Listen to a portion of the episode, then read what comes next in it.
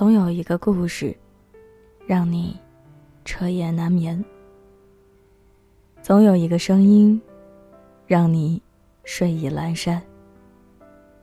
我是袁熙，新浪微博搜索 “nj 袁熙”。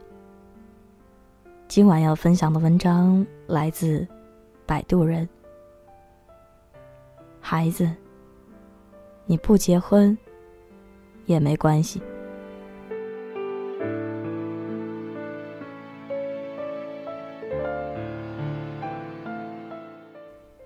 同事家的姐姐，圣诞节和男友互赠礼物。回家发现自己收到号称海外代购的项链。竟是某宝高仿货，还是八十八包邮的那种。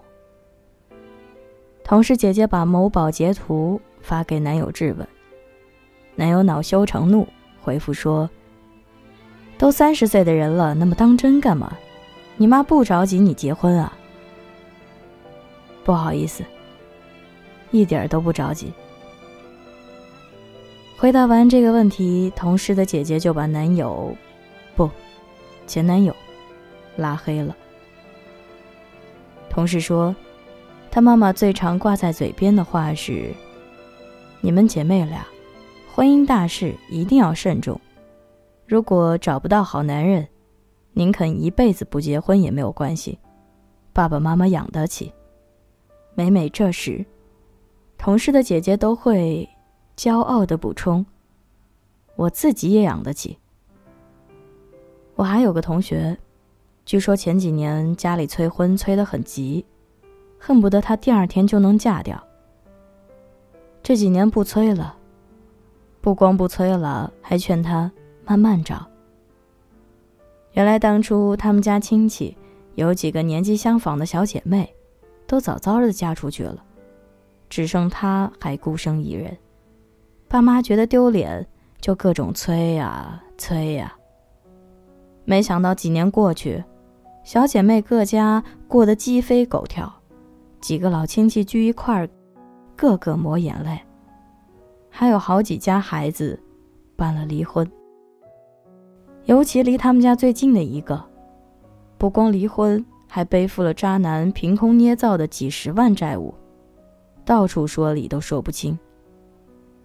同学的爸妈真的被吓到了，再也不敢。催闺女儿结婚，因为他们终于明白，这一代的婚姻，已经和从前那个车马很慢的年代大不相同。嫁错一个人，是要赔上半条命的。所以啊，聪明的家长早就不再催婚了。微博有一个热帖。晒出了很多当今家长的心声。女儿嫁不嫁都可以，连同性恋我也支持，只要女儿自己能开心幸福。因为嫁给男人，真的是冒太多风险。不好的婆婆，无担当的老公，意外怀孕受到的伤害，太多了。碰到了这些，我宁愿女儿一辈子不婚，或同性恋。我也是这样和儿子说的：结不结婚，生不生孩子，孩子和妈妈姓，我都没有意见，只要他幸福就好。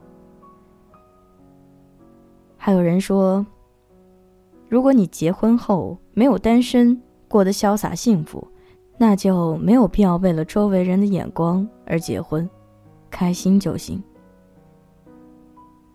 爱结不结，爱生不生，自己的事自己负责，做一个走正途、有修养的公民就行。这种事儿，管不了。总结起来就是，孩子，如果你不是为了让自己活得更开心而结婚，那你实在没有必要结婚。如果婚姻不能给你额外的幸福，反而给你带来额外的风险，那你实在。没有必要结婚。你最坏最坏的结局可以是一辈子不结婚，总胜过在婚姻里伤心又伤身。别人的目光世俗的闲话，在我看来，都远没有我最亲爱的你更重要。一个女孩被催婚，问道：“妈妈，我为什么一定要结婚？”妈妈很惊讶，说：“女人不结婚生孩子怎么能行呢？你老了怎么办？”女孩纳闷，说：“你老了指望我爸照顾你吗？”什么？你爸？女孩妈妈想起了自己甩手掌柜似的老公，忍不住说：“我可不敢指望，他不用我照顾就不错了。”女孩又问：“那你老了是指望我照顾你喽？”女孩妈妈有点生气，说：“放心吧，我才不会给你添麻烦呢。”女孩笑了，说道：“你看，你连你自己老了都不知道该怎么办呢，干嘛天天操心我老了的事儿？再说了，我活到八十岁。”真正衰老就那么几年，为了短短几年，拿自己半辈子做赌注，真的值吗？如果不是出于灵魂碰撞的火花，而只是把婚姻当做无聊时的慰藉，衰老时的保障，那婚姻的性价比还能剩下多少？这样的婚姻，比起手机、护工、养老院，又能高明到哪里去呢？林夕说：“很多人结婚只是为了找个跟自己一起看电影的人，而不是能够一起分享看电影心得的人。如果为了只是找个伴儿，我不愿结婚，我自己一个人都能够去看电影。世界上啊，有一种孤独，不是没有人陪你，而是陪你的那个人。”根本不懂你，一辈子太长了。遇见错的人，远比孤独更可怕。有个网友说自己三十多岁了，还没有结婚。这次过年回家，邻居见到，随口说：“怎么还回你妈家呀？”他妈妈立刻怼回去：“怎么，这不是我女儿的家吗？”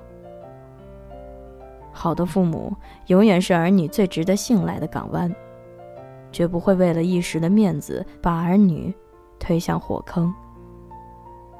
因为他们知道，假设连父母都不能给孩子真正的依靠和爱，又有什么理由要求被拉来凑合结婚的那个人能给孩子真正的依靠和爱呢？为了避免病急乱投医。他们会郑重其事地告诉孩子：“无论你结不结婚，妈妈都爱你。”只有最空虚无能的父母才会试图用子女虚假的幸福来证明自己的成功。这时候，只要稍微有个无聊的人过来说：“哎呀，你的女儿年纪太大，嫁不出去了。”或者“你儿子还在打光棍啊，是不是那方面有问题？”他们便沉不住气了，要把辛辛苦苦养大的孩子特价处理掉，比对待一颗白菜或者一头猪还要轻率。哪怕他们的女儿工作好，相貌好，最后却找了个秃头的酒鬼，只要结婚了就很光彩。哪怕他们的儿子有理想，有抱负。最后娶了村东头的傻大姐，只要结婚了，就该放鞭炮。于是婚姻缺失了应有的门槛，变成了一次高风险低回报的抽奖活动。最后奖品不尽如人意，看笑话的还是原来那一帮人。容颜一老，时光一散，愿每一位长颈鹿都能记得。晚间治愈系会一直在这里，伴你温暖入梦乡。感谢你的收听，我是袁熙，晚安，好梦。吃月亮的长颈鹿们。